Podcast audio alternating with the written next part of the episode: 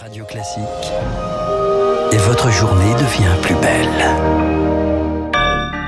Bienvenue sur Radio Classique, 8 heures dans quelques secondes. « 7h30, 9h, la matinale de Radio Classique avec Guillaume Durand. Nous vous parlions avec Marc Bourreau des lectures culturelles. J'évoquais la carrière exceptionnelle d'Impression Soleil Levant. La culture est au cœur de nos préoccupations y aura-t-il des festivals d'été cette année? Nous reposons la question ce matin et c'est normal puisque les organisateurs ont rendez-vous aujourd'hui avec Madame Rosine Bachelot, donc ministre de la Culture. Ils se démènent pour s'organiser malgré le flou qui persiste. Le virus, lui, n'a jamais été autant imprévisible. Il n'arrête pas de muter. Un défi pour les labos qui travaillent sur les vaccins. Ils cherchent coûte que coûte à avoir un coup d'avance sur les variants.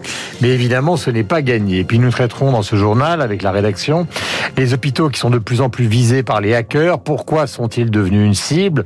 Nous en parlions hier avec euh, Frédéric Valtou. Emmanuel Macron doit débloquer un milliard d'euros aujourd'hui pour renforcer notre cyberdécence.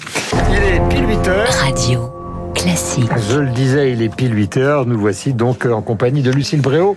Premier sujet. Et il rassemble chaque année des milliers, voire des dizaines de milliers de personnes. Les festivals d'été pourront-ils avoir lieu cette année de la musique jusqu'au bout d'une douce nuit d'été? Rien que l'évocation fait rêver. En ces temps de Covid, eh bien, les organisateurs ont rendez-vous aujourd'hui avec Roselyne Bachelot, la ministre de la Culture qui s'est dit optimiste en début de semaine sur la tenue de concert assis. Mais il devient urgent de clarifier les choses pour tout le secteur car un festival, ça ne se monte évidemment pas du jour au lendemain. Exemple avec le Printemps de Bourges, le premier festival de musique actuelle de la saison, Émilie Vallès. Il se tient d'habitude en avril, mais le festival a été repoussé du 4 au 9 mai. Et pour optimiser ses chances, Boris Vedel, le directeur général du Printemps de Bourges, a aussi décidé d'annuler les gros concerts avec 10 000 personnes et de ne proposer que des formats assis. Aujourd'hui, on craint malheureusement de ne peut-être même pas pouvoir faire ça. À savoir accueillir une personne sur deux dans une salle de 1500 personnes. C'est la réponse qu'on attend pour l'instant. On est à 10 semaines de l'événement et je ne sais pas aujourd'hui si je peux ouvrir les portes du festival. Plus tôt on saura ce qu'on peut faire, plus tôt on peut décider de jouer le jeu ou de pas jouer le jeu. Il y a une grosse lassitude. Fait unique dans l'histoire du festival, poursuit Boris Vedel, la commercialisation des billets n'a pas encore commencé et la programmation avec le nom des artistes qui se produiront n'a pas été dévoilée. Pour l'annoncer, il faut qu'on nous donne donc un agenda de reprise d'activité en espérant que les artistes restent aussi de notre côté, parce qu'il y a beaucoup des artistes qui risquent de jeter l'éponge parce que c'est pas si simple que ça. On met pas un artiste sur la route, prend pas sa guitare, il joue. Un artiste, c'est des répétitions, c'est toute une mécanique de tournée qui se met en branle, un projet économique. Donc si vous enlevez une date sur deux, ce projet ne tient plus. Donc toutes les dates risquent d'être annulées. Donc ça, c'est un autre risque qui nous pend en nez. Présent à la Réunion ce matin, Boris Vedel demandera aussi à la ministre de soutenir financièrement le secteur,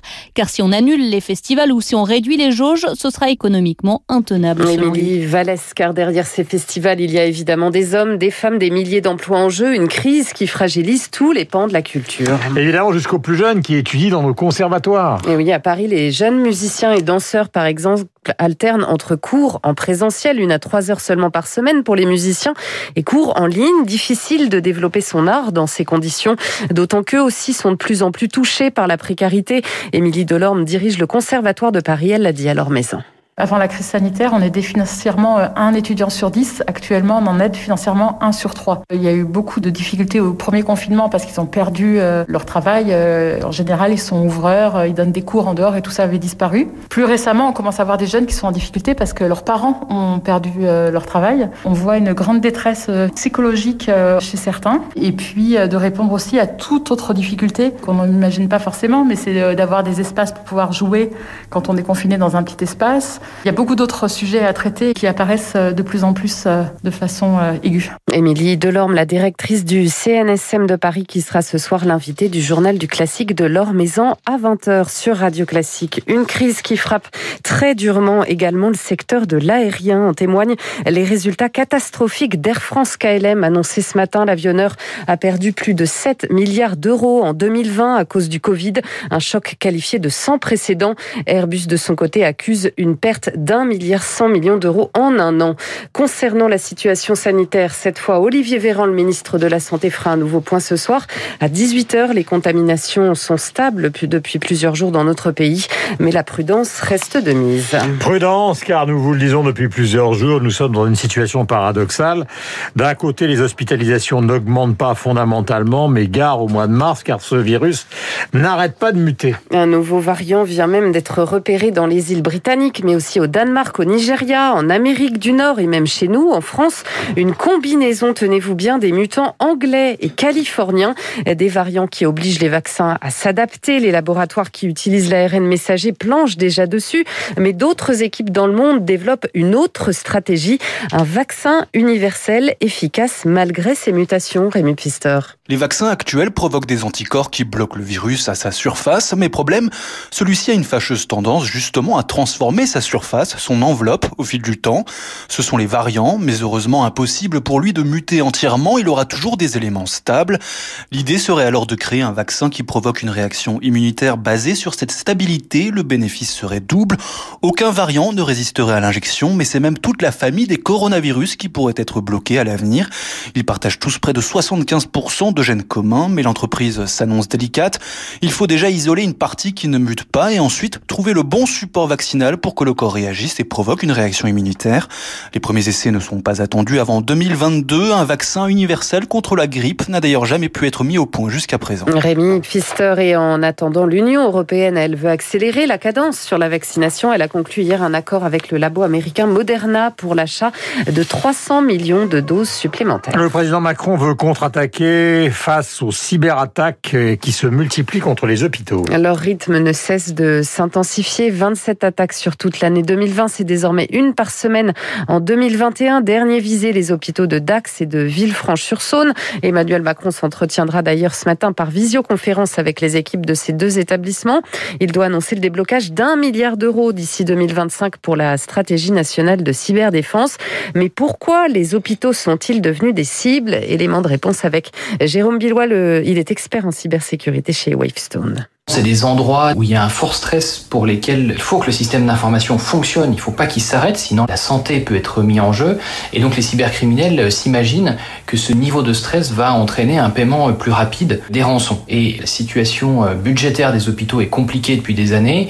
On a pu observer un manque d'investissement en cybersécurité, un sous-investissement, et ça fait que la plupart des hôpitaux représentent des cibles faciles. Clairement, aujourd'hui, on assiste à une vraie industrialisation des cyberattaques, un vrai fléau qui est arrivé, je dirais, simultanément, conjointement avec la crise sanitaire. Des propos recueillis par Eric Kioch. C'est la fin d'un très long voyage de sept mois à travers l'espace. Le rover ah, Persévérance de la NASA, c'est passionnant, effectivement, doit poser ses roues sur Mars ce soir à 21h55 heure française. Objectif, trouver des traces de vie passées dans les lacs et les rivières de la planète rouge. Si et seulement si il survit à ces 7 minutes d'atterrissage sans aucune marge d'erreur, la NASA évoque même 7 minutes de terreur. Et puis Guillaume, on connaît enfin l'affiche de la finale dame de l'Open de tennis d'Australie. Elle opposera l'américaine Jennifer Brady à Naomi Osaka. Naomi Osaka qui a sorti cette nuit euh, Serena Williams en 2-7 et seulement une heure et quart de jeu. Voilà, 6-3, 6-4, c'est évidemment la nouvelle génération. Par exemple,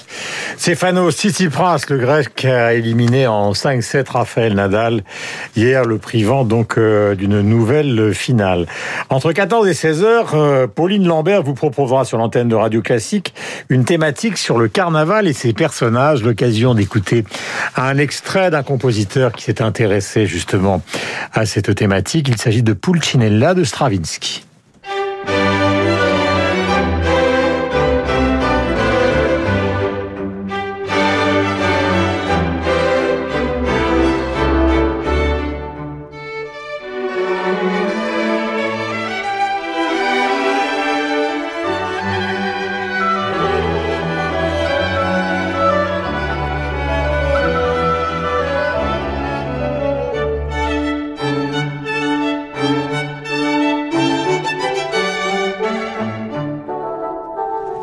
Voilà, 14-16 heures, Pauline Lambert, donc feuilleton sur le carnaval et ses personnages.